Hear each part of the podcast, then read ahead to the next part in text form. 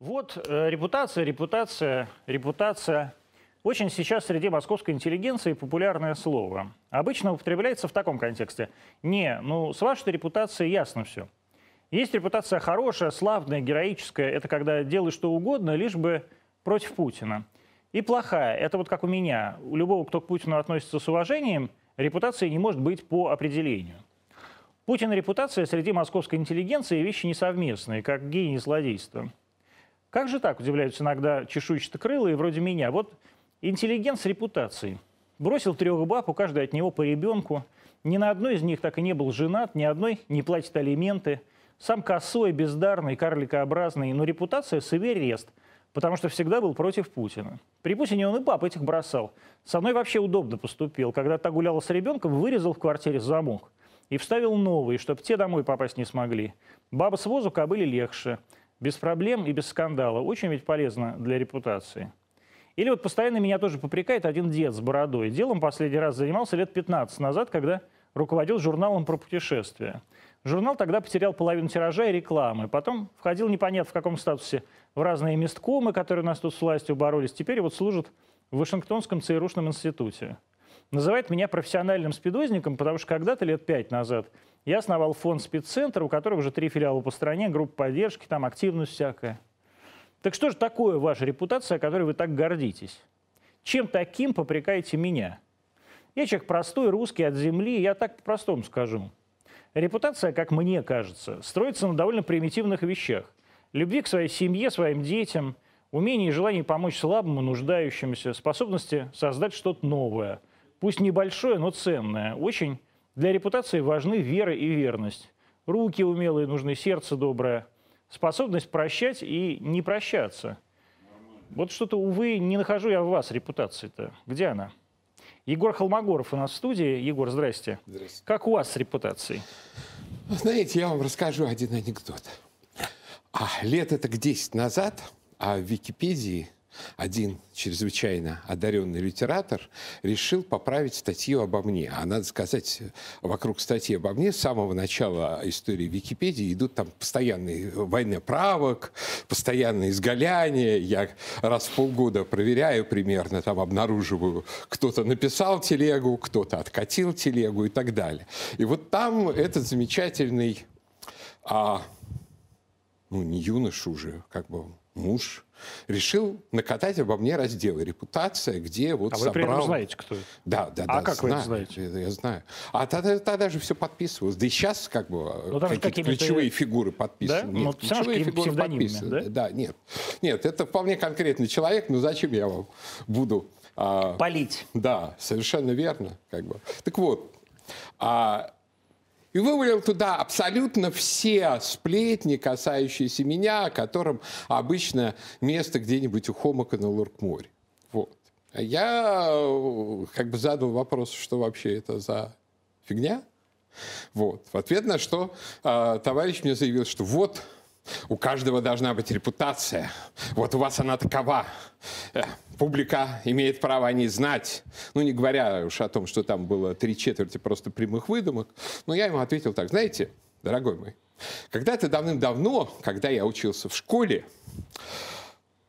мой одноклассник, не буду тоже его называть, рассказывал, как познакомился в троллейбусе с поэтом и этот поэт немедленно начал к нему приставать, там лезть как бы к, рядом к ширинке и так далее. Боже. Вот хотите, я напишу эту историю в статью о вас э, в Википедии, это тоже будет репутация, и мое слово будет против вашего, поскольку как бы, человек это рассказывал, человек это достаточно известный его. Вот. А, анекдот был как бы достаточно веселый, но мы как бы относились к этому э, с юмором, как бы никто а, тогда и вот этого как бы безумия, а, что на всех сразу заводили уголовные дела, не было. Вот. Но репутация есть репутация. И вот человек сразу заткнулся после этого. То есть проблема а, истории с репутациями всегда в том, что это единственное, как бы вообще там есть человек, которым, с которым мы друг друга взаимно ненавидим. Дмитрий Евгеньевич Голковский. Ну, как бы при всем при этом у него есть один справедливый принцип. что если о тебе кто-то что-то говорит, если на тебя кто-то что-то наезжает и так далее, сперва проверьте биографию, сперва почитайте об этом человеке, и в 90% случаев вы обнаружите, что вопрос «а судьи кто?» абсолютно актуален. То есть любые манипуляции темой репутации заканчиваются тогда, когда мы спрашиваем, а кто, вот, собственно, тот, кто об этой репутации а говорит. может быть вообще такое понятие, как общественная репутация? Или репутация все-таки должна быть какая-то сугубо профессиональная, таких, в узком кругу? Ну, понимаете, а, что за, скажем, ну, там, у вас есть своя репутация, да. у меня есть своя репутация. Мы с вами периодически перелаиваемся, сравнительно недавно перелаивались последний раз. То есть понятное дело, что каждый из нас существует в определенном общественном контексте. Что для того контекста, в котором нахожусь я, все, что скажете вы, заведомо отвратительно и омерзительно. Ну, там, правда. То, что... Неправда. Ну, ну, не все, хорошо, не все, не все, не все. Совсем ну, не все, что говорите вы для меня, для да, меня Да, ну, скажем, для, для, там, для вашей среды общения, возможно, очень многое из того, что скажет там а, страшный фашист, гомофоб, Холмогоров и так далее, тоже как бы отвратительно. Это, это нормально. То есть это нормальное состояние общественной дискуссии. Репутация начинается тогда, когда мы вот говорим о тех вещах, о которых вы говорили в предисловии, что действительно, если человек эм, там, поменял замки, чтобы жена не могла попасть домой, вот, и там не платит в течение много лет алиментов, там, а кто-нибудь другой, например, не буду показывать пальцем, вот, а растит один ребенка в течение 15 лет. Наверное, это разные вещи, но с другой стороны, эта репутация тоже прежде всего среди тех, кто готов или не готов выйти за этого человека замуж, родить от него детей и так далее. Поскольку он при этом может быть замечательным персонажем в чем-нибудь другом. Да, замечательным поэтом, замечательным, там, не знаю, а, фильмы снимает, что-то еще и так далее. Но Давайте тогда оценивать каждого человека потому, что он может в своей сфере, с одной стороны, а с другой стороны, чем встреча с этим человеком лично нам грозит. Отлично. Вернемся к разговору с Егором Холмогоровым после отбивки.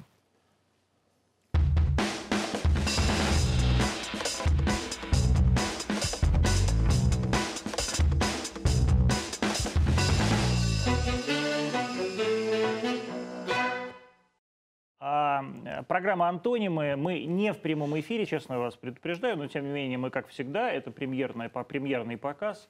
Э, канал РТД, э, YouTube, Рутюб, Яндекс Эфир, ВКонтакте и Facebook.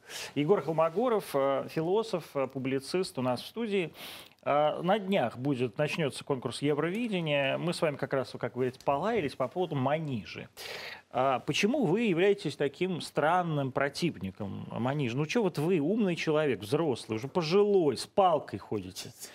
Чего вам эта несчастная девочка сделала плохого? Ну, понимаете, мне эта девочка ничего не сделала. Сделали те люди, которые решили запихнуть ее с откровенно, ну, в общем, глумливым по отношению к русским женщинам, к русскому этносу, а, клипом на международный конкурс под российским флагом. То есть все ну, это по отдельности, это было бы еще нормально. Но если, скажем, вот, э, ну, откровенно говоря, издевательство над русской женщиной, которая якобы вся сплошь растет там без мужа, без отца и так далее, которая символизируется, ну, все-таки человека как бы, если мы говорим о русской женщине, его, наверное, должна символизировать русская женщина, а не а, девушка с очень непонятным То происхождением. Вас смущает, что она таджичка? Нет, Чего непонятно? Она таджичка слушайте, чистая. Я бы разбирался бы на, на ту тему, насколько она таджичка. А что? Вот, в смысле? Вас уже вы, а... вы не верите, что она таджичка, что ли? Вполне допускаю, что нет. Ну как Вполне нет? Допускаю, что нет. Мама таджик и папа таджик. Слушайте, а, это очень условный фраз. Ну, так же... Понимаете, ну, ладно, не будем спорить о том, таджичка она или нет. Скажем так, она а, представительница этнической группы, потому что это не важно, там, таджичка, она пуштунка, папуаска или кто еще, которая, ну, не является, слава богу, в России ни большинством, ни даже, ну, по-настоящему серьезным меньшинством. И когда мы говорим о таких вещах серьезных, как судьба русской женщины, как то, есть ли у нее там муж, есть ли у нее отец, насколько тяжела ее доля, там, сколько она за свою жизнь переостанавливала коней, там, входила в какое количество горячих исп и так далее, то, наверное, должен об этом говорить тот, кто с этой женщиной ассоциируется. Если она с ней не ассоциируется, то здесь есть две вещи, что либо это как бы откровенное издевательство – над ней. Либо это попытка подменить этот самый образ.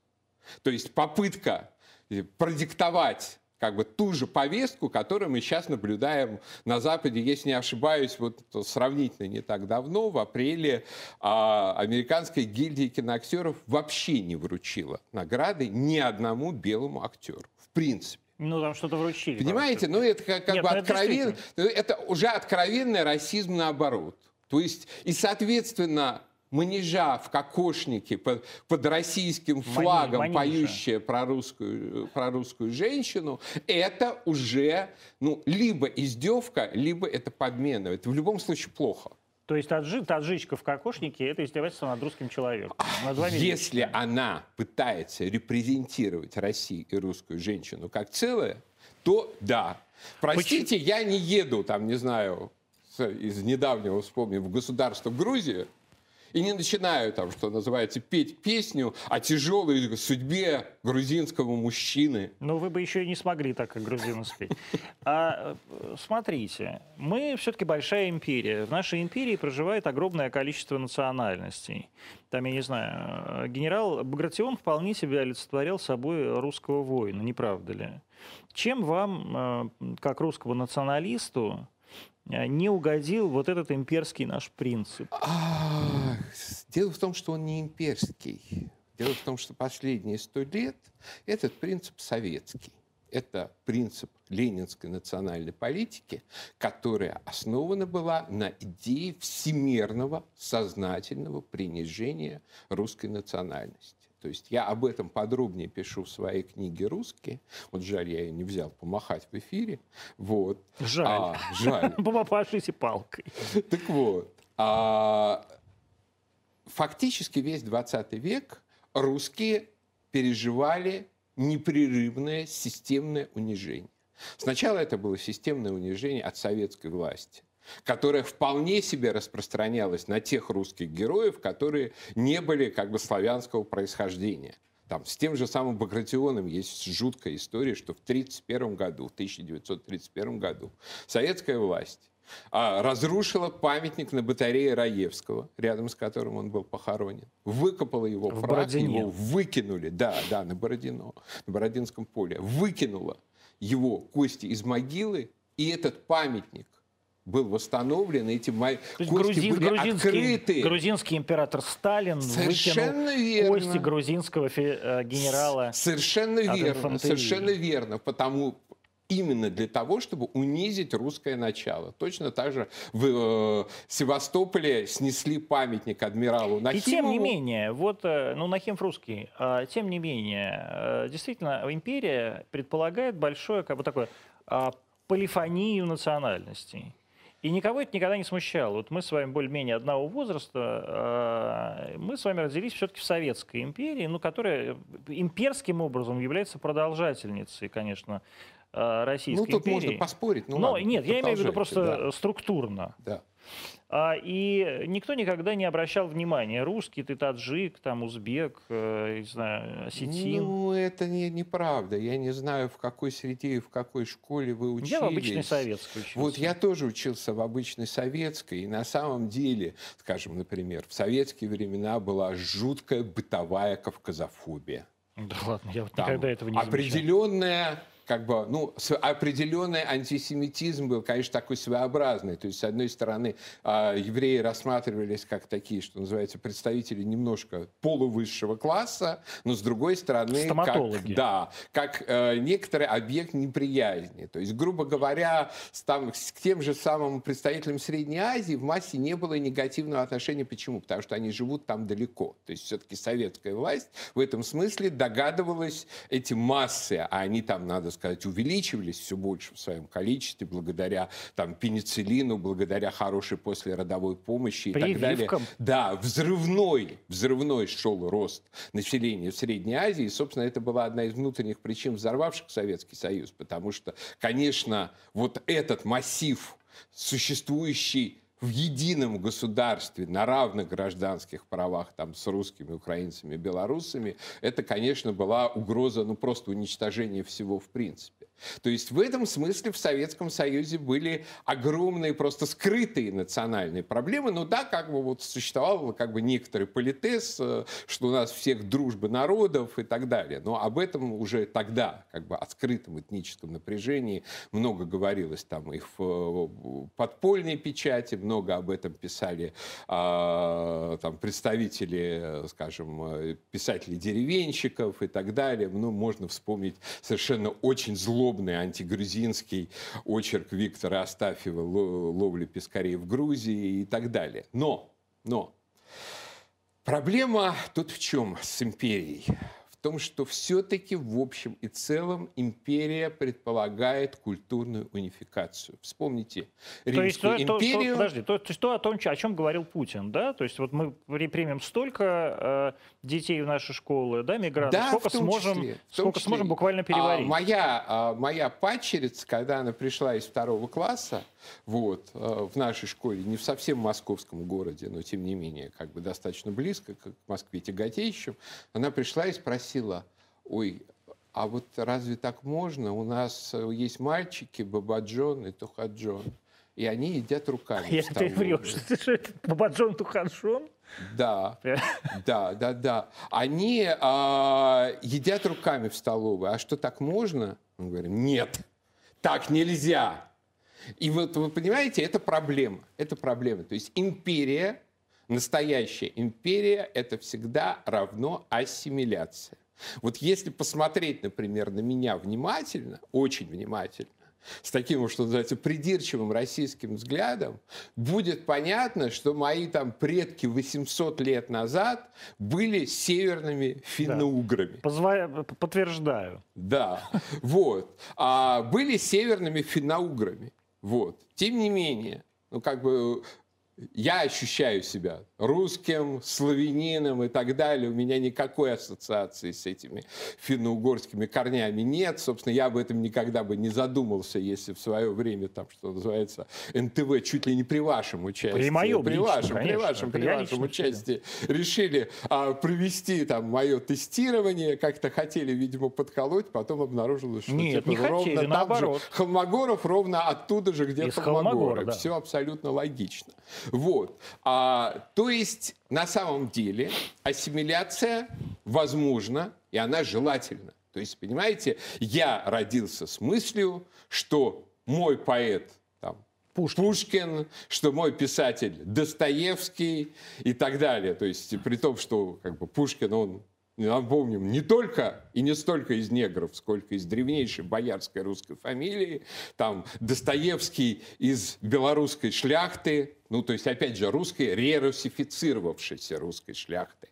Вот. То есть, опять же, есть такая еще тема важная, к которой мы скоро столкнемся, как необходимость рерусификации Вернемся к этому. Все-таки, да. все-таки вот давайте закончим про Манижу. А что вы э, вообще все начали так по этому поводу возмущаться? Ну, какая-то девочка, ну, поехала на какой-то, и поедет на какой-то международный этот конкурс, ну, ну поет какую-то песню. Ну, что вы, вы а, устроили? Потому, потому что повесточка. Потому что повесточка. Вам знакомо слово повесточка? Не знаю, мне повестку а последний ну... раз прислали в 93 году. А, ну тогда будем, будем вас просвещать. Оно же английское слово «woke». То есть... Woke? Woke, да. То есть как а, журнал, что ли? А, то есть, нет, не как журнал.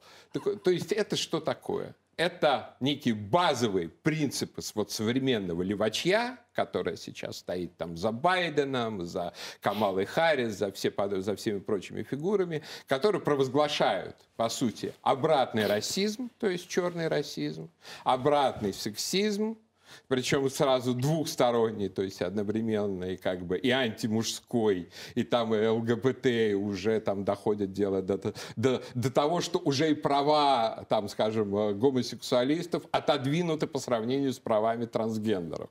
То есть э, и так далее. То есть вот эта вот радикальная идеология навязывания вот этого стандарта мультикультурализма и меньшинств как абсолютно доминирующие социальные нормы, то есть, ну, с победой Байдена, по всей видимости, на Западе она становится неостановимой и непреодолимой. Почему? Ну, ну победил, скаж... сейчас победил Байден, потом победит Ну, скажем, потому что они собираются за эти четыре года просто заменить население США. Ну, каким образом? Очень просто. Ну, там, там уже сейчас начался коллапс на границе. С того момента, как Байден принес присягу, эти толпы, скажем, мигрантов из латиноамериканского мира просто проламывают эту границу, вселяются в США и так далее. И, соответственно... Смотрите, смотрю телеканал Fox, не отрываясь. Ну, Фокс, они, конечно, предатели после того, да? как они себя повели по отношению к Трампу, но они откровенно себя предательством Мрази, повели. да? Да, они просто, ну, они, э, ну, слушайте, давайте будем честны, в США произошел государственный переворот. Нет, То я есть, не знаю, да? Да. Почему? То есть, То потому есть, что а, были вброшены сотни тысяч голосов в Пенсильвании, в Джорджии, в Висконсине, в Мичигане. Но это же невозможно. Слушайте, это, господи, это элементарно возможно. Просто изучите тамошнюю систему. Как э, это происходило? Это называется ballot harvesting. То есть ездит активистской демократической партии, что называется, по черным гетто, собирает эти бюллетени, Иногда, может быть, даже не заполненные. Трампу просто отказали вот в том, чтобы проверить этот факт. Она их потом привозит в избирательную комиссию, их у нее принимают, их засчитывают. Ну, мы не знаем, насколько корректно считали, потому что, опять же, это никто не дал проверить. Ну, скажем так, будем считать, что они все это собрали, они все это все закинули, и все, никаких проверок, все требования Трампа, Трамповского штаба и так далее, проверить это были а, категорически завернуты. И мы получаем странный результат, когда, скажем, в 3-4 часа ночи по нашему времени э, после всех этих выборов внезапно скачет количество голосов за Байдена, там вот реально вот такая фигура. Как в Орловской области да, буквально. Да, да. Ну, совершенно, совершенно верно. То есть, соответственно, ну, фактически речь идет о, о как бы, То есть крахе мы... мифа об американской демократии. О том, что это система, которая говорит, что демократия, если мы относимся к ней серьезно, это все-таки процедура. Вернем, в конце да. вернемся к Манижу, потому что не ответили все равно про Манижа. Чего вы, взрослые люди, так на девочку накинулись? А... Не на девочку, а на, на ее папиков. Ну, каких папиков? На ее... Ну, кто ее папики? Господи, Я Первый канал, те, кто ее вывел. То есть подонок Константин Львович Чернцев Ну, в частности, да, я думаю, что да. Это зачем, зачем Константину Львовичу, порядочному человеку, государственнику, нужна вся эта ерунда? Ну, значит, видимо, есть какой-то социальный заказ на то, чтобы эта повесточка продвигалась у нас. У нас а, с начала а этого значит года... Соци- социальный заказ, Егор? Это значит, общество этого хочет, Знаете, на самом деле. А мы же с вами были, я не знаю, работали мы одновременно вместе или нет, вот, но мы же с вами почти коллеги. Да. Мы оба как бы бывший ведущий НТВ. Да, вы делали вот. программу «Русский ответ». А, «Русский ответ», он так и не вышел Так и не вышел, я знаю. Да. Я, я видел пилот а, прекрасный. Да. Кстати, пилот, э, вот не даст мне соврать Егор, Егор Хмагоров, а, одна из двух женщин, придумавших телеканал «Дождь», Вера Кричевская – была главным режиссером программы «Русский ответ». Вера Кричевская, которая там, значит, все время говорит про кипу, значит, у него дети там гиюр какой-то, да, это правда?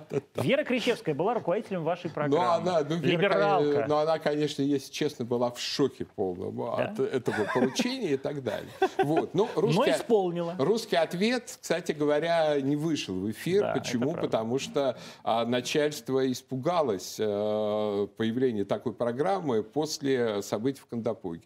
То есть к тому моменту, когда программа вышла в эфир, она стала неактуальной, ее затягивали, потом похоронили. Но потом мы же сделали в 2012-2013 году с Вассерманом программу «Реакция Вассермана». Да-да. Вот. Она была абсолютно отмороженная. Вот. При том, что Анатолий резко просоветский человек, я резко антисоветский. Но мы друг другу в этом смысле никак не мешали. То есть пели тут каждый свою песню, но у нас были песни и общие тоже.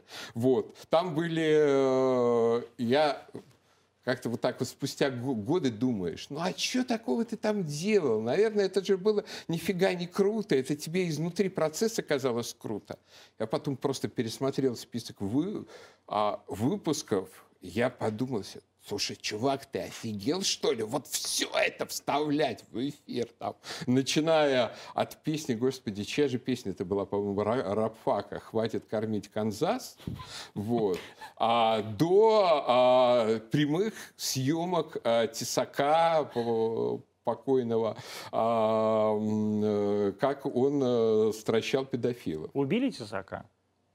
Я уверен, что да.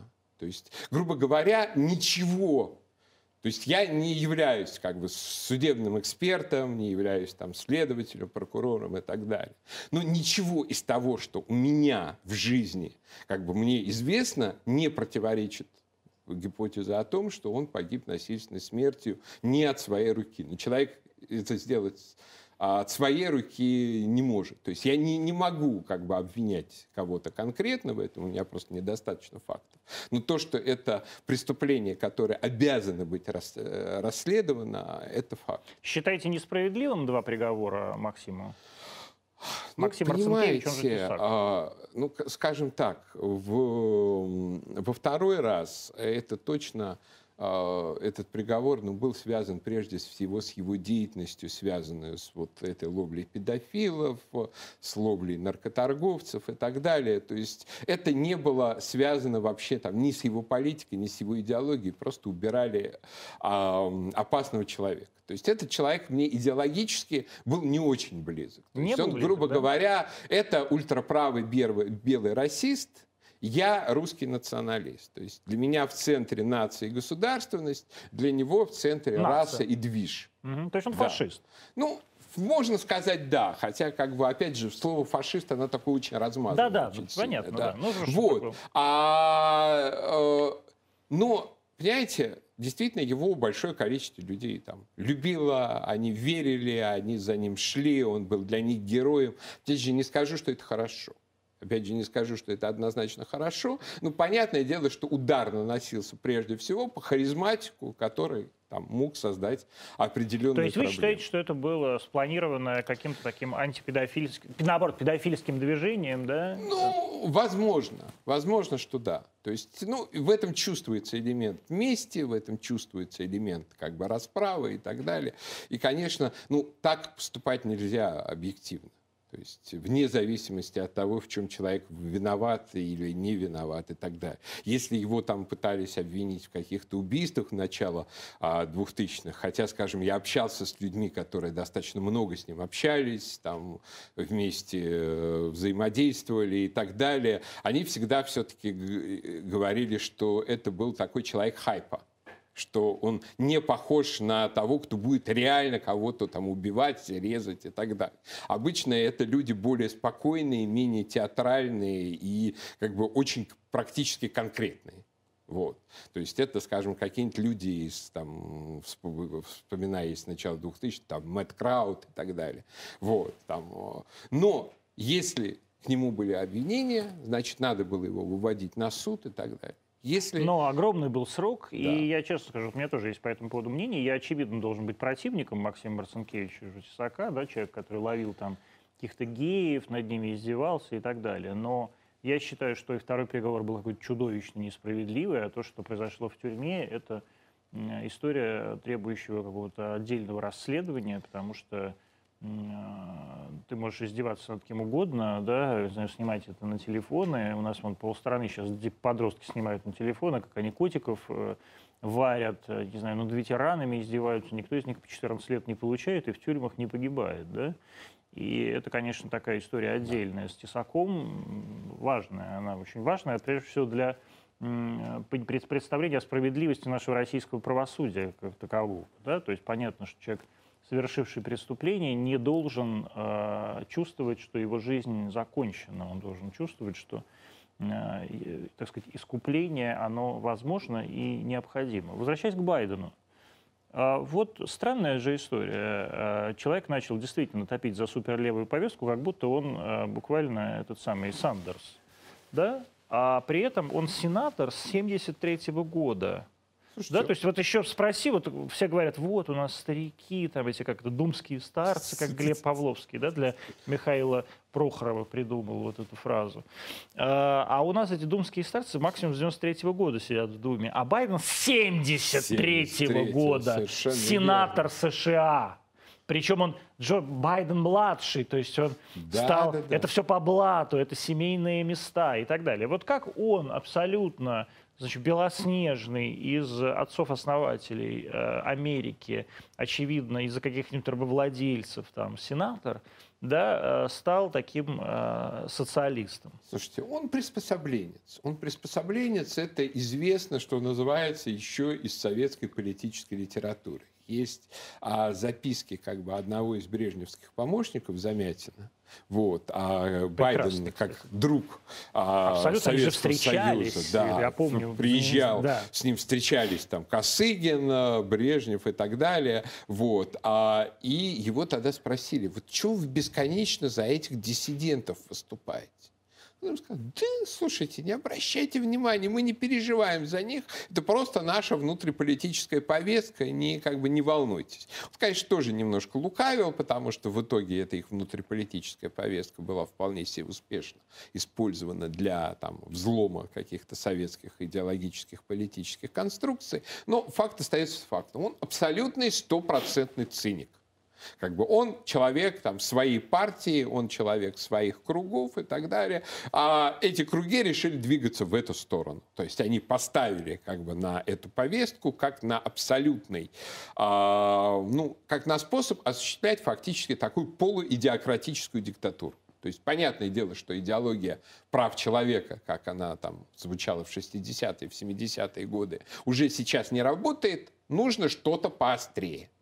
Вот, поострее, значит, давайте а, травить там Джоан Роулинг за то, что она не, не, да, недостаточно не, хорошо не, относится к трансгендерам. Да. да, да. Причем она же относится, вот казалось бы, у нее колоссальные заслуги перед этой повесткой и так далее. Она там Дамблдора задним числом превратила а, в, в да, при том, что, а, конечно, это несколько двусмысленный кладет а, от, отцвет на все прочее содержание с Гарри Поттером. Да, то, что он постоянно постоянно кладет ему руку и так далее. Вот. А, но она просто вписалась за женщин. То есть она как бы на чего, я же помню, с чего началось все. С того, что э, там было написано что-то про этих самых э, менструирующих особей и так далее. Вот. И она написала, что вот раньше для этого существовало какое-то другое слово, там женщины, жунщины, жанщины, как-то вот так вот. Ужас. Я уже забыла. И вот с этого ее начали травить, потому что как бы настоящая женщина – это теперь, как известно, трансвестит. Вот. Ну, либо лесбиянка. Да. уже не настоящие. вот, то, есть, то есть вы считаете, что вся эта история с нынешней такой американской вашингтонской бюрократией это приспособленчество? Ну, но под кого они приспосабливаются? Со, нет, но со стороны, со стороны а, а, Байдена это безусловно приспособленчество. Со стороны, скажем, те, кто генерирует этот дискурс, скажем, те, кто захватил а, власть в американских университетах, кто поставил под контроль американские СМИ и так далее, нет, это искренне идеологический порыв, они в самом деле это верят. Правда? Да. Я действительно, я однажды приехал, я читал лекции э, лет пять назад в такой есть э, группа частных колледжей Seven Sisters. Бродский, в частности, преподавал в одном из них, и я читал там тоже лекцию с Мити. Вот. И э, это был колледж, я как сейчас помню, это был Эмерст. Это один из главных, ну, главный либерал колледж в, в, в Америке, Эмерст. А, и когда я приехал, я сразу же встретился с э, ректором, и она мне говорит, э, вот сейчас э, такой у нас самый важный дискурс, это как найти местоимение множества неопределенного рода. Ну, как бы есть определение для мальчиков, для девочек, определение неопределенного рода. Мы уже нашли его в английском, говорит она мне. А вот как бы это в русском? А как это можно по-русски сделать? Меня это так совершенно поразило. Меня потом вышибли сразу же после моей лекции. Я по какую-то там русскую послал нахер, и они тут же написали на меня донос, и мне запрещено уже преподавать в этих американских колледжах либеральных, потому что я не либерал, слава богу. Вот. Но они, конечно, все шизофреники абсолютные. Вы считаете да. это искренне? Нет, это, конечно, абсолютно искренне. То есть, грубо а говоря, зачем? смотрите, э, ну, на эту тему есть э, прекрасная книга э, Патрика Бьюкенина «Смерть Запада». Он подробно там расписал всю логику развития этого так называемого культурного марксизма что когда, скажем, образованные европейские марксисты увидели революцию в России, они внезапно осознали, что недостаточно, оказывается, там свергнуть царя, поубивать всех дворян, установить власть коммунистической партии. Почему? Потому что все равно есть первичная ячейка всей этой системы, из которой все остальное размножается. Семья. Это семья. Это семья. Потому что а, вот я многодетный отец. У меня Сколько даже удостоверение есть. у меня, у меня четверо. У меня четверо. так двое, много, совсем, двое совсем мои, еще, еще, еще не двое, совсем. Двое, еще двое жены, да. Вот. А у меня даже бумажка есть. Могу показать. Покажи. Это прям удостоверение Да, да, да, да, да, да. Удостоверение. Вот сейчас. Ай. Паспорт. Егор Холмогоров носит свой паспорт. Синенький. Ну дайте, Да, дайте мне вот, в руки, вот, не бойтесь. Не вот. украду я вас удостоверение. Действительно, удостоверение родителя многодетной семьи. Холмогоров Егор Станиславович. Предъявитель является родителем. А законом Калужской области. Вы в Обнинске живете, да, Да. ведь? Класс. И что вам за это дает удостоверение? Слушайте, например, я во многие музеи попадаю Бесплатно, бесплатно. да? Мы вместе всей семьей попадаем в музей. Господи, вот рожайте И детей. это огромная экономия. Скажем, а, на пике ковида нам выдали за каждого. И поскольку это было за каждого, в совокупности это была приличная сумма. Сколько выдали? То есть по 40 тысяч в месяц. По 40 тысяч? Да. 160 тысяч Да. каждый месяц вы получали до ребенка, да? Да, да, Ничего да. на- Нет, нет, на нет, детей. нет, нет, нет, нет. За 40 все-таки за А, всех. однократно. Да, А, да, понятно. ну по 40, ну знаете, это как Ну, бы нормально. немалый прибавок Да, к бюджету, для- особенно для в условиях, семьи. когда социум как бы в общем весь умер Да. э, в эту весну. Не, нормально. Вот. Так вот, а, то есть в принципе, я вообще в принципе большой сторонник, как бы как э, убедившись в том, что многодетным в принципе быть тяжело, но можно, а с другой стороны действительно тяжело.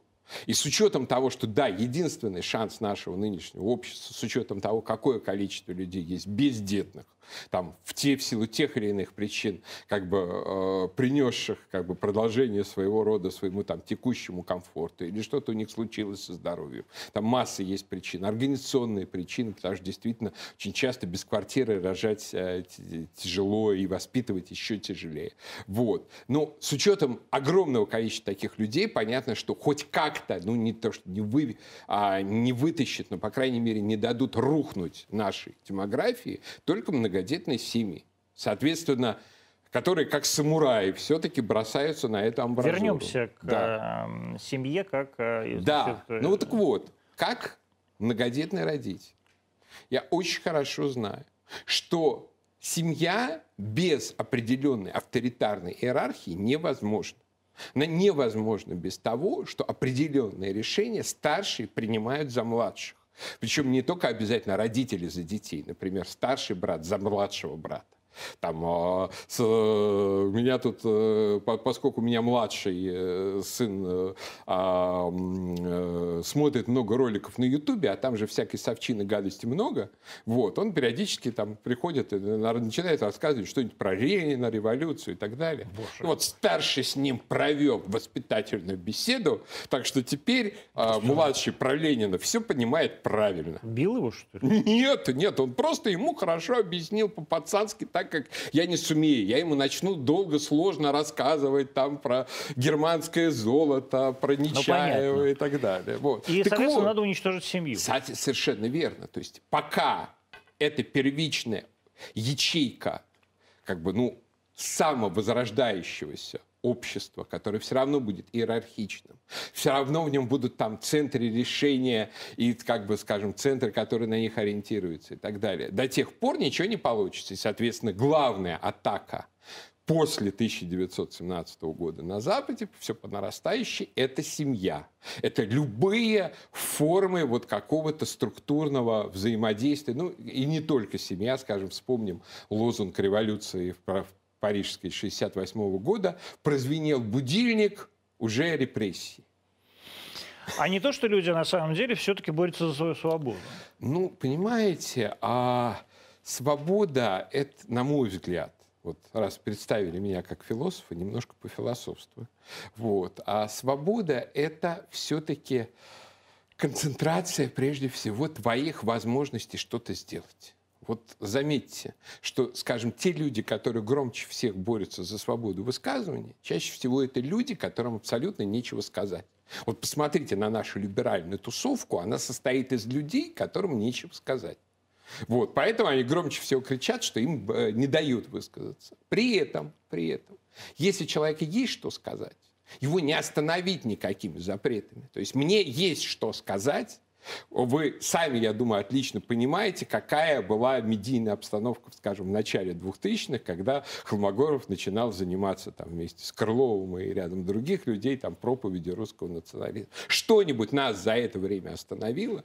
Нет, абсолютно ничего. Там программы снимались с эфира, закрывались передачи, там, не печатались книги, там, о, о, на нонфикшене сообщали, что никогда у нас не будет никакого ни Холмогорова, ничего. Там, а издателю, который привез мою книжку, устраивали истерику, как ты смеешь привозить Холмогорова, и все в том же А духе. почему? Это кто устраивал истерики? Государство или тусовка? Нет, это как бы это тусовка. Это тусовка. Знаете, То есть государство а, ничего не запрещало? Ну, как бы, нет, периодически запрещало. Собственно, к чему мы с вами же заговорили чуть раньше и отвлеклись а, от темы социальной востребованности или социальной невостребованности. Собственно, как а, закрылась программа реакции Вассермана. Просто однажды летом я позвонил а, как бы нашему общему другу Владимиру Михайловичу. Кулистику, Вот, да, да, генеральному да, директору да, НТВ. Вот. И он мне сказал, слушай, вот да, знаешь, мы поставили твою программу в план на следующий год, но ты же понимаешь, на каждую программу должен быть социальный спрос, а тут этого социального спроса нет. А был плохой рейтинг, что ли? Отличный был Какой? рейтинг, намного лучше, чем э, у соседствовавших со- с нами программ. Как бы. И было и твердое ядро, главное, твердое ядро фанов, которые шли включать э, Холмогорова и э, Вассермана и, и так далее. Вот, потому что это была абсолютно уникальная программа, там ни до, ни после на нашем официальном ТВ такой программы не было. Вот, но, но должен быть социальный спрос, не снизу, сверху. В результате чего программа, которая была с восторгом продлена на следующий сезон, в определенный момент просто закрылась. Причем закрылась она как-то глупо, она закрылась за полгода до событий на Украине, когда она была бы страшно востребована. Ну, то есть, соответственно, как, с тех пор, с тех пор, ну, у меня и до этого не было сомнений, но с тех пор, когда манежа зажигается, значит, это кому-то нужно. Мгм. То есть, значит, социальный спрос на нее какой-то есть. И вот я Но вы тогда вижу так, смотрите. Подождите, проблему Сергей, не в Егор. самой этой девочке. Егор, подождите. Значит, вы называете социальным спросом все-таки не социальный спрос, а как раз спрос элит. Да, да, да, несомненно. Потому что социальный- они хотят бежать, задрав ша- штаны за байденовским комсомолом. Зачем? Они передают ему привет. Да, вы таким еще поправку Да, я уверен, что они передают ему привет. Они хотят сказать, что у нас тоже все возможно. Поэтому, скажем, я смотрел как на дураков э, наших, э, на некоторых наших правых, которые писали в духе, а пусть эта Америка разваливается, ту, пусть там побеждает Байден, пусть там все будет ху, все хуже и хуже. Да, конечно, там будет все хуже и хуже. А чем плохо показать э, на Западе? Вот меня же всегда обвиняют в этом, что вот ты как бы официально гей, путинский гей, да, а работаешь на государственном канале. А чем и делается это, говорят они, только для того, чтобы на Западе показать, что вот у нас тоже можно. А вот вы тоже в этом же обвиняете Манижу. Допустим. А что в этом плохого? Показать, что у нас Слушайте, тоже можно, если э, можно. Ну, если бы, если бы, ну, речь шла не о конкурсе, про который все отлично знают, что как бы там артист некоторым образом э, ассоциируется с э, Россией, с ее флагом и так далее. Потому что тут складывается смешная ситуация, что девочки наши гениальные на э, э, чемпионате по фигурному катанию при каких-то непонятных убогих флагах, вообще без слова России на экране, но только что с Чайковским. Вот Чайковский Прекрасный хорошо первый зашел. концерт Чайковский, зато. да, Чайковский зашел гораздо лучше. Я говорю, что первый концерт вообще э, фантастический. Да, я, я советский, я небольшой поклонник советского гимна, так что вот эта деталь мне зашла отлично. И тут же будет вот э, не очень понятная, как бы ни по происхождению, ни по идентичности, ни потому, что она хочет сказать барышня, как символ России с надписью «Раша», с, с, фла- с трехцветным флагом, с э, песней там э, «Russian Woman» и все Ну хорошо, это мы это уже говорили. Russian Woman, таджичка и так далее. То есть- А что плохого-то показать на Западе, что мы тоже э, Ну, не, не угнетаем Ну, э, Антон, малые народы? а, э, ну, простите, ну, скажем так, э, я, я, я, я человек по-своему глубоко толерантный. Да. Ну, если, скажем, вы начнете выступать в качестве типового русского мужчины со всеми ее особенностями, вот, я тоже сильно засомневаюсь. А что значит типового праве. русского мужчины? Ну, это, то- это, это значит, что... Если что я, если я буду, буду петь песни про, э, русских, про, про русского мужчину, вы это имеете в виду или что? Ну, не обязательно петь. А что я выступать. должен делать? Ну, то как бы, что- ну, что вы имеете в фактически, виду? что если вы своим выступлением будете передавать месседж, что там большинство русских мужчин имеет гомосексуальную ориентацию и Нет, так ну, такого далее. я не буду говорить, Но вы не не так. будете. Но они-то зачем-то это начали Но она же, не, делать. говор- она же не говорит, что большинство русских женщин таджички. она говорит о том, что большинство русских женщин должны ориентироваться на нее. Там же ключевая фраза еще и на издеватель, на издевательском покореженном языке «Ха, русский женщин, голосуй за меня». Вообще, кстати, абсолютно глупая фраза с учетом того, что по правилам этого Евровидения несчастного уже пришлось выучить. Своя страна за, своего артиста, Да, разумеется, голосовать не голосует. может. Да. Таким образом, она хочет сказать вашему, что русских женщин много в сопредельных странах. В Украине, например, в Ну, это уже софистика. Я как раз э, для той же Будет Украины... война? но Вот смотрите, мы сейчас сидим, сейчас апрель, эм, э, эфир будет в мае, войны пока нет, а будет война на Украине? Ну, однажды она будет. Однажды она будет. Она может не произойти вот эти, э, за это время, пока э, м, готовим, мы готовимся к эфиру, хотя, конечно, все напряженное, потому что у войны наряду с готовностью есть и своя неизбежная логика. Скажем, Украина не может слишком долго по финансовым соображениям держать вот такое количество настолько отмобилизованных, настолько готовых вооруженных сил. То есть России тоже это дорого, но мы можем себе позволить, что называется, несколько месяцев поддержать армию на изготовке в поле. У Украины просто такого бабла нету, и никто их не даст. Соответственно, либо это ружье выстрелит, либо его придется убрать. То есть одно из двух. Но однажды, однажды это произойдет. Потому что однажды либо Украина почувствует себя достаточно там наглой и с западной поддержкой, чтобы попытаться решить этот вопрос силой, а этот вопрос не ограничится Донбассом, он все равно перейдет рано или поздно. На Крым это надо понимать.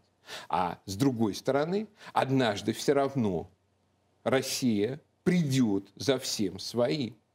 А ну, никогда русские не забудут о том, что как минимум до, до, до Днепра все точно наше. Почему наши-то? Ну почему наши? Это же все какие-то казаки там украинские были. Слушайте, Польское, польское Ну, царство. ка- ну какие украинские казаки? Вот я не так давно участвовал в составлении для ДНР доктрины «Русский Донбасс». Вы бы еще... Да. Ну, Вы, вы- вы выступали, э, то есть ваша начальница выступала Да. со мной на одном форуме и так далее. Мы там прописали подробно историю этих событий. ну расскажите вместе с моей А, начальницей. что вы- вы вообще, там? Россия, а, матушка, забери Донбасс домой. Совершенно верно. Маргарита отлично сказала. Я очень... Вообще, то, что какие-то истерики начали потом устраивать в блогах, это была форменная глупость, потому что она а, для... Надо понимать, что для дончан она человек, который пробил им российское гражданство. Потому что она об этом говорила, говорила, говорила, говорила. Это в какой-то момент было сделано. Соответственно, когда это прозвучало из ее уст, все тоже подумали, она будет говорить, говорить, говорить, говорить, и однажды она это сделает. Потому что, скажем, ну, тот же самый Холмогоров, он может говорить архиправильные вещи, но мы все знаем, что его не слушают не слушают, и тогда еще подзатыкают, как э, а, было забавно, как э, несколько лет назад. Претензия к Маргарите ведь была. Знаете, какая самое главное? Вполне себе созвучная вашему вот этому антиманижскому. А какого хрена армянка вообще олицетворяет тут э, всю нашу Россию? Ну, Может армянка олицетворять собой Россию? Ну, там приехала Симонян, Кис, Кисая, Киасаян и Бабаян. Ну, э, ну, это какая-то уже была, э, что называется, пиаровская ошибка с их стороны, конечно. Конечно, э, тут надо было ехать все-таки одной, потому что, ну, как бы не давайте поводы, мы поводы ищущим повода, что называется. Иногда есть вещи, которые, конечно, э, просто лучше не провоцировать таким образом. Но, но, а по сути, как бы, она все-таки фактически а, глава как бы, нашего, нашей международной пропаганды. Она полуофициальное лицо. Вот. А, то есть ее слова имеют смысл. Сейчас уже, вот как Нет, бы на момент, слушайте, когда мы я, говорим... еще, я же не про это спрашиваю. Полуофициальное лицо, не полу. Манижа теперь тоже полуофициальное лицо имеет право Маргарита Симонян, будучи этнической армянкой, Смотря представлять что. собой Россию Смотря в данном что. конкретном ну, случае. Вот если Маргарита начнет высказывать русским на тему того, какие там, не знаю, мы не мытые, не бритые и так далее, то возмущение будет законно. Когда она, как что называется, полуофициальное лицо, представляющее государство российское, говорит, что называется, вещи, соответствующие там, базовому историческому коду и геополитическим потребностям России, как бы она в роли Багратиона. Просто в Манеже нет ничего, что... В ней, в ней нет никакого багратионовского начала. В ней нет никакого месседжа, кроме месседжа, унижающего этих русских женщин. Итак, она не голос этих русских женщин. Почему э, это все наши земли до Днепра? То есть, Они... во-первых, давайте определимся географически. Что значит откуда и докуда до Днепра? Новороссия. То, что мы называем Новороссией. Что мы называем Новороссией? Это мы, Где а, это начинается на севере? А, на севере это начинается от Харькова и под углом идет до Одессы. До Одессы, вот до границы вот с Приднестровьем. Да? вся, вся, да вся Украина пересекается на да, да, да, на, да, да, то есть да. туда заходит и Днепропетровск. Да, да, да. И Запорожье. Да, да совершенно верно. И Николаев. Николаев, и Херсон. Николаев, Херсон, Одесса, все это наши Харьков, русские земли, Донецк, с вашей Луганск. точки зрения. Да, это все наши русские, это актуально наши русские земли. То есть Киев тоже а наша русская земля, но мы ничего не можем поделать с тем, что сейчас там живет бандерня, извините за выражение. Вот. А, а, но... А что, она бандерня в Херсоне не живет, что ли? В таком количестве нет. В таком количестве. И в Днепропетровске нет. не Бондарня живет? Нет. Я же, э, я же в 2010 году проехал весь этот регион, до Одессы не добрался, но у меня достаточное количество знакомых людей из Одессы, чтобы быть в, в уверенным в них. Вот. Я проехал весь этот регион, это абсолютно русский регион. Там живут наши родственники. У нас огромное количество наших родственников. То есть я не имею права на, что называется, землю под Харьковом. Мой сын э, вполне себе имеет. То есть э, а, это все абсолютно нерасторжимо от России. И при этом самосознание большинства этих людей – это либо самосознание активно русское, либо, по крайней мере, пассивно русское. То есть в том случае, что если как бы будет телевизор работать и говорить о том, что вы русские, а не то, что как сейчас там вы украинцы, москаль-оккупант и так далее, то у этих людей будет все нормально. Они не будут испытывать никакого диссонанса. То есть если тот же самый месседж, там, э, ту же самую ДНР создать во, во Львове, она будет, конечно, абсолютно неорганична для Думаете? тамошних людей. Ну, в общем, да. То есть, грубо говоря, их культурная перепрошивка займу, займет э, несколько сотен лет. Ну ладно. это Он пере... так быстро они все перековались в Советском Союзе. Ну, Слушай, ну они перековались. Они, в общем, довольно по-змеиному себя вели. Вспомните, да? там, там Фарион и так далее. То есть, э, давайте будем реалисты. То есть я именно потому, что я человек абсолютно железно уверенный в необходимости воссоединения скажем, как минимум Восточной Украины и Белоруссии, я исхожу при этом из абсолютно реалистического подхода к этому вопросу. Там, где люди в своем большинстве действительно наши, то есть где просто с них нужно снять силовое давление государство Украина, которое, ну, надо понять, производит украинизацию, то есть первую волну украинизации произвели большевики в 20-е годы, а с 90-х годов идет вторая волна. То есть людям насильственно всаживают это в мозг. Люди не очень хотят.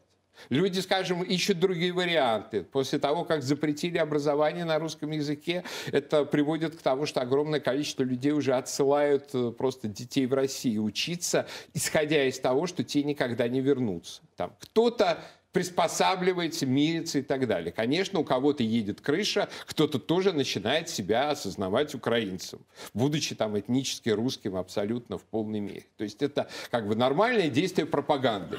Но если это пропаганда в ту сторону, то какие у нас основания не осуществлять пропаганду в противоположную?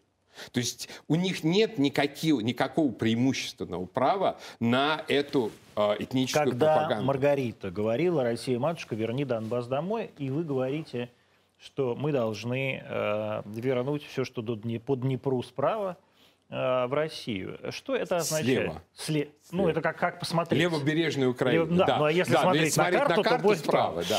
А- То есть можно я ва- важный момент еще скажу? Что вот мы с вами, опять же, еще советские дети.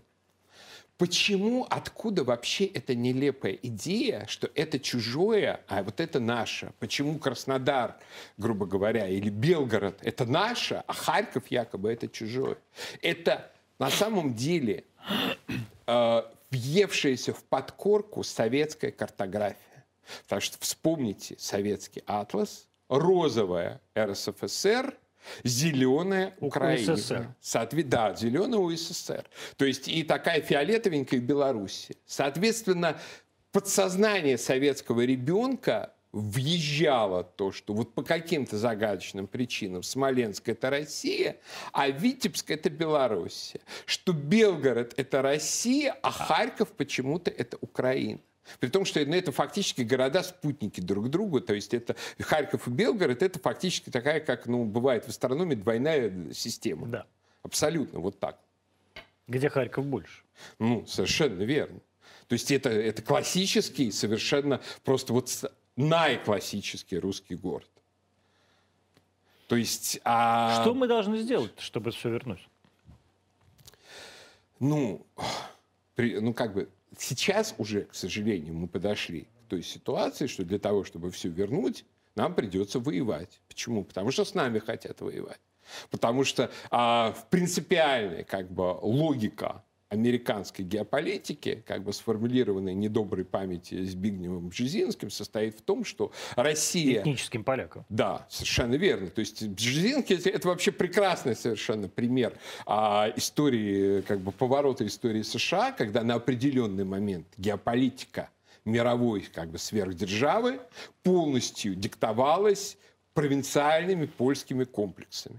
Ну, Так, как конечно- и в некотором смысле советские, э, советская политика начала 20-х годов диктовалась провинциальными польскими Да, или да, да, да, местечковыми да, да, польскими совершенно верно. Это к вопросу о памятнике Дзержинскому и Да. всем прочим, кстати. Так вот, а, он сформулировал, что для, что Россия без Украины это не империя, держава не европейская.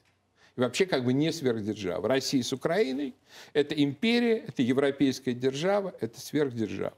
То есть, соответственно, для них держать Украину в отрезанном от нас состоянии – это принцип. Тем более важный принцип как бы, в связи с еще с э, некими принципиальными климатическими вопросами. Потому что, понятное Какими? дело, по- по- ну, не с, ни- не с нынешней их климатической повесткой, а с исходной, что ну, на самом деле все-таки все великие государства создаются между 30 и 50 параллелями.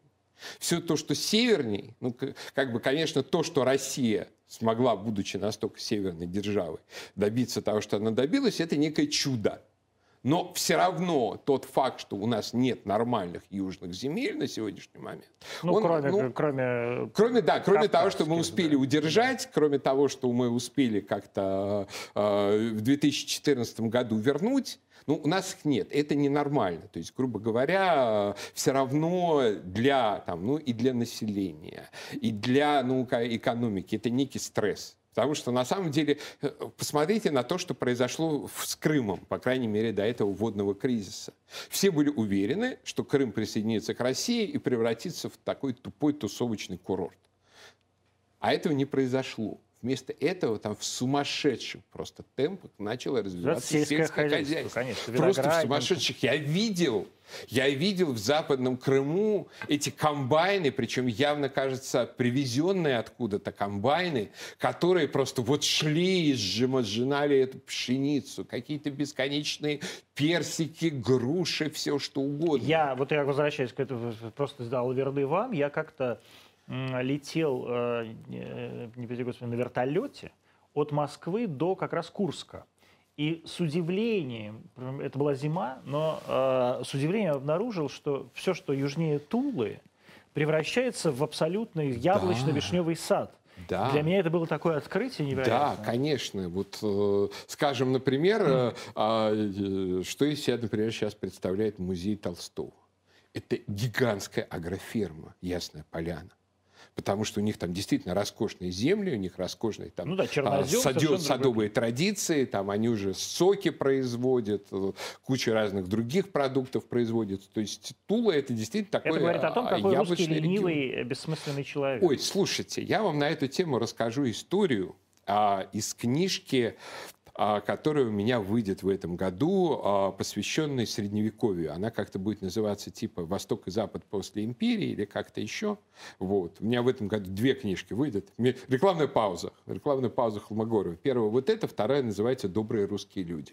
Это биография как бы выдающихся русских, вплоть до там, на недавно скончавшегося нашего знакомого Кости Крылова. Костя Крылов. Вот. Да, а, так вот, а там один из очерков вот в книжке про, про Восток и Запад посвящен а, разбору теории такого нашего академика, марксиста а, Леонида Милова о том, что якобы в принципе природа России не позволяет ну, достичь, что называется... Это у нас называется э, зем... рискованное земледелие. Да, да, да. Что из-за того, что у нас рискованное земледелие, а у нас, в принципе, что называется, то невозможно... То ли вырастет, то ли не, высокое, да, высокое развитие. То есть э, только все гулагом, колхозом, принудиловкой и так Общиной. далее. Да, да, да. Вот у него чистая, чистая апология вот всего этого. Вот. А я полез разбираться по фактам.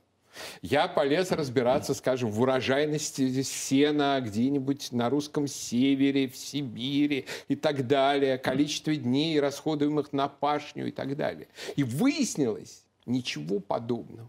На самом деле русский мужик поступал так. Чем более рискованное земледелие, тем более жестко он впахивал. То есть, если он перебирался чуть-чуть южнее, он давал себе немножко отдохнуть. То есть количество рабочих дней э, сокращалось с севера на юг, а вот урожайность, она не сокращалась. То есть он на севере ухитрялся вынимать, снимать тот же урожай, который он снимал на юге. Да, за счет сверхтруда, за счет сверхпереработки, но это к вопросу о так называемой русской линии. То есть, да, конечно, наша среда такая, что она заставляет работать до умопомрачения. Но мы реально работаем, мы впахиваем. Если как бы есть возможность не впахивать, ну какой нормальный человек будет впахивать? Если Война на Украине. Да. Эм, как она э, как она возможна и к чему она приведет? Все-таки, вот вы говорите, там, как вы их называете, бандери, бандерье, да? Да. Бандерье, да? Э, но это довольно большая нация. Это миллионы людей. Ну, все-таки ну, это я еще не, раз говорю, да. я не, не, как бы не, не, не называю э, всех э, жителей УССР, да? да. А, но, Но их много, да, их я много. согласен, их То много. есть это как бы воинственные люди, люди, которые из-за умеют... того, что шансы с 2014 года упущены, их стало больше. Да. Это тоже, к сожалению, так. Да. Ну, понимаете, а, я сочинил маленький анекдот на эту тему. Но я думаю, что слушатели умные, а все Зрители все поймут. Даже. Да что как-то полковник э, сказал своим знакомым, если мы возьмем город Х, то половина будет за нас, а половина против нас. Что мы будем делать тогда? А ему на это ответили, вот знаете, полковник, когда 20 лет назад вы брали город Г, там все были против нас. И что-то это вас не смущало. Вот понимаете, а не России с историей про город Г, вот, который, где все-таки как-то вопрос решили, там, не всем нравится, как этот вопрос решили. Но... И где появился после этого проспект э, э Владимира П. Да, да, да, да, да, да. Вот. Но, тем не менее, как бы после того, как что называется, найдено какое-то не приводящее к ежедневным терактам и резне решение этого вопроса, боятся решения вопроса на Украине, где это не будет если, такого. Смотрите, это если мы, э, а в городе Г отсутствовал э, внешнеполитический фактор. Все-таки э, все наши, то, что называется, западные партнеры, включая Америку, про которую мы так долго говорили, были вроде бы на нашей стороне более или менее. Ну, Здесь конечно, совершенно... не на нашей, но, но точно не были против. Да. Точно не были против. А здесь, очевидно, эм, на стороне Украины Вернее так, а очевидно ли, что на стороне Украины выступят, э, например, американские военные? А, как, э, что называется, дивизии Абрамсов? Нет, конечно. Нет? Да, они подгонят свою новейшую технику какую-то в каких-то разумных пределах. Они подгонят каких-то своих советников. Они, собственно, все это делали с 2014 года. Они и сейчас это Поэтому делают. я считаю, поэтому я считаю, не знаю, а я вот не досмотрел до этого момента, что говорил ваш сравнительно недавний собеседник Игорь Иванович, вот, но я считаю, что, конечно, в 2014 году шанс был упущен, потому что тогда бы все рухнуло по одному щелчку. И при этом объем тех конечных западных санкций, которые тогда был, был, бы, такой. был бы ну, был бы таким же, как после самолета пресловутого, как после пресловутого самолета. Вот. А, э, сейчас ситуация абсолютно такая. То есть совершенно понятно, что администрация Байдена готова ввести максимальную изоляцию России, на которую она реально будет способна. Соответственно, от конкретного содержания нашего ответа как бы, э, по Украине ну, простите, простите, извините за грубость, даже если мы сбросим там на Львов ядерный боезаряд, Господи. ну, я, я привожу крайний пример, как вы понимаете, то даже в этом случае на нас не будут сбрасывать в ответ ядерный боезаряд. Думаете? Да, не будут. Почему? Ну, когда там исключат отовсюду, откуда угодно, там проклянут, там нельзя будет э, выехать э, ни в одну западную страну ни одному путинскому чиновнику, вот, что может быть не так плохо. Вот. Мне но, кажется, уже, в общем, а, ну, в общем да, никто, совершенно никто не верно, стремится. Но даже в этом Даже случае... я уже, в общем, не очень хочу куда выезжать. Вот. А, что, соответственно, в, в этом случае, э, ну, как бы, потому что все равно там Россия – это факт, с которым приходится считаться. Как эта война могла бы развиваться? Вот что я пытаюсь добиться. То есть что, ну, на, что Россия должна сделать? Слушайте, а кто должен сделать, кстати, Россия или Украина? А, ну, как бы понятное дело, что каждая сторона заявит, что начала другая. Там всем, все это прекрасно знают.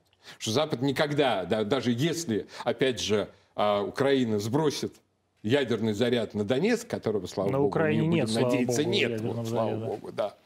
Будем на это надеяться, вот. То а, в, да, в этом случае, даже кажется, в этом если случае, был, они давно уже на Москву да, даже в этом случае Запад проигнорирует. То есть точно так же, как они игнорировали все те зверства, которые до этого были, точно так же, как, скажем, у нас а, а, какая-нибудь а, Таня Фельгенгауэр, уж кто бы молчал бы после известного эпизода с ней, рассказывает про то, что все эти мальчики убитые, это выдумка и так далее.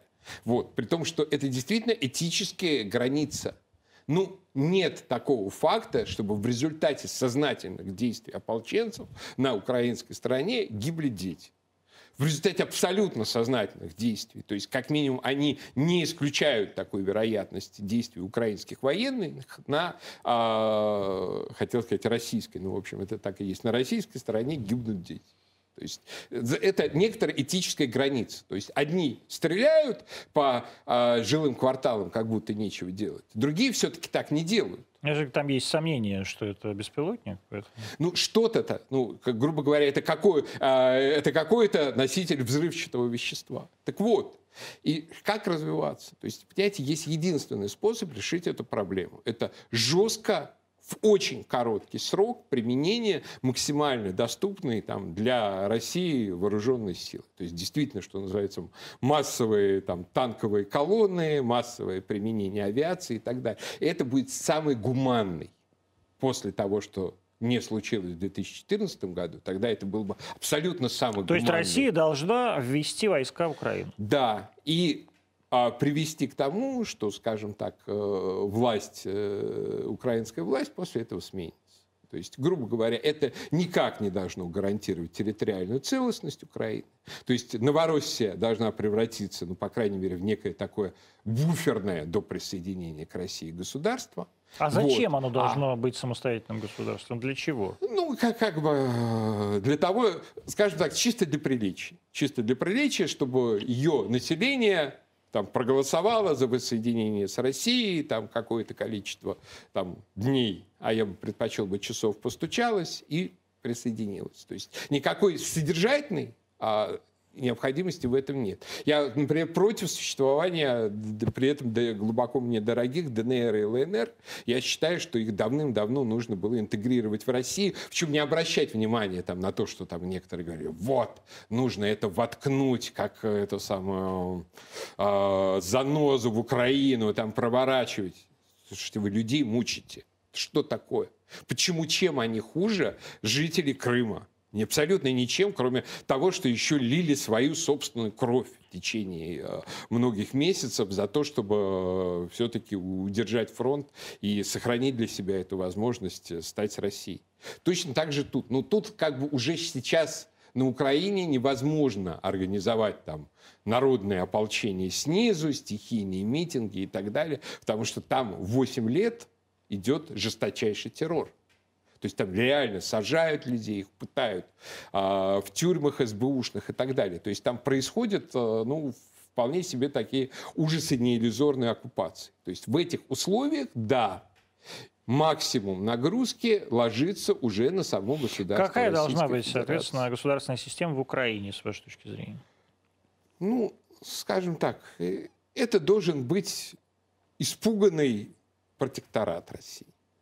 То есть это, грубо говоря, это должно быть государство, которое прекрасно осознает полную независимость, полную зависимость своего существования от Москвы. То есть типа Беларуси?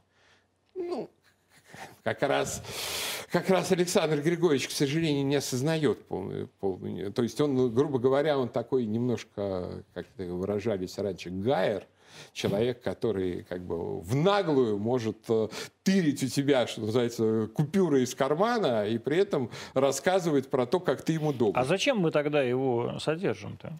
Для меня самого это загадка. Ну, то есть, как бы понятно, что при выборе Лукашенко или белорусская оппозиция это выбор между медленной, ползучей, с отползаниями а, белорусизации и белорусизации стремительной, потому что... Э, так может они... тогда нет выбора? Нет, ну почему? Выбор есть. А, все равно принцип товарища Сухова, он же действует, помучиться. То есть в этом смысле каждый раз, когда Россия что-то тянет и рассчитывает улучшить свою ситуацию, это справедливо. То есть это справедливо за исключением точек бифуркации. То есть, если бы, то есть, в принципе, если бы я решал вопрос, э, вопрос с Белоруссией, то в августе 2020 года я бы довел бы там дело до серьезных волнений, ну не довел бы, допустил бы дело до серьезных волнений, после чего оказал бы братскую помощь. Ну, это я. Но я как бы я не, я не политик. А не то, что должна быть Белоруссия частью России. Должна, обязательно. Обязательно. Это, это есть часть России. Это есть часть России, причем, а, грубо говоря, за исключением достаточно узкой секты так называемых змагаров, там абсолютное большинство людей говорит по-русски, осознает себя русскими. То есть белорус и русский – это не конкурирующие идентичности. Точно так же, как, например, малорос и русский.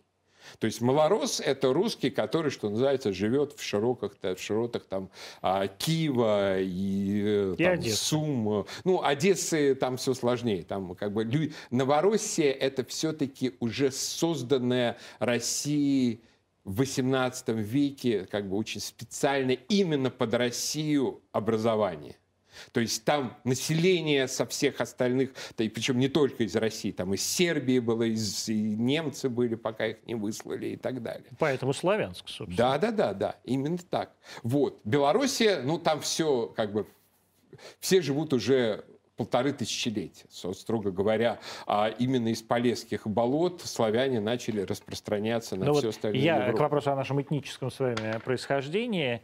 Э, сделал, мы тогда вместе да, делали да, генетический да. анализ. Как раз не над вами собирались издеваться, а надо мной собирались издеваться, потому что все считали, что я еврей.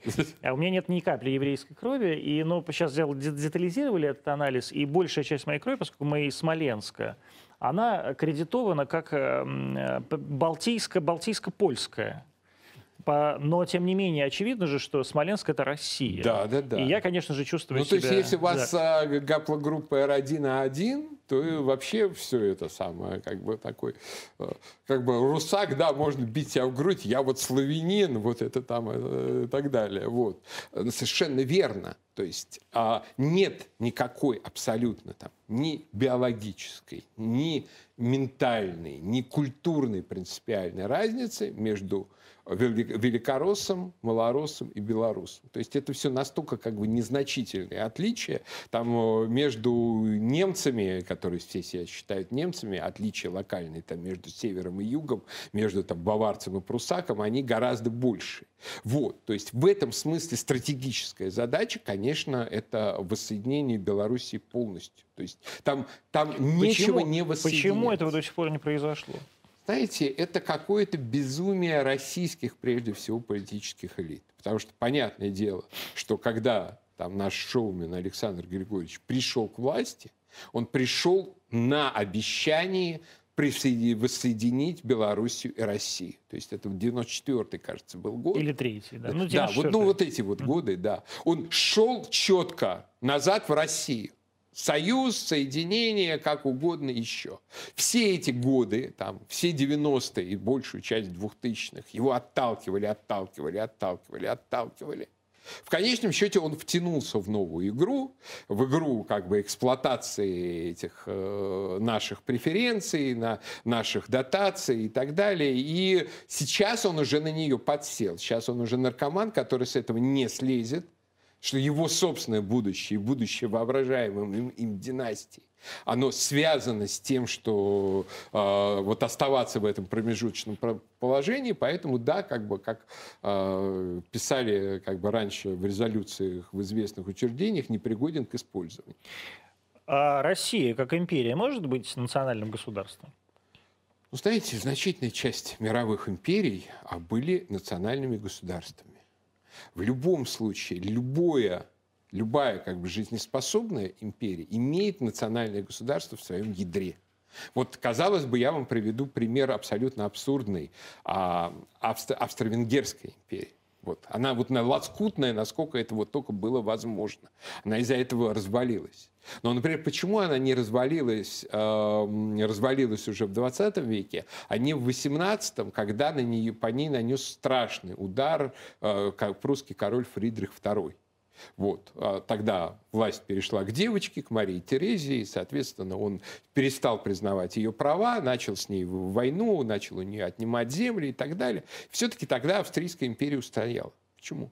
А потому что Марию Терезию поддержало венгерское дворянство. А вен... венгры – это абсолютно, ну, он, они и сейчас такие, стопроцентные националисты. Они фанатики этого своего национализма. У них даже и... свиньи свои. Да, да, совершенно верно. Вот. Так вот, и они сказали, вот это наша королева, мы будем ее поддерживать.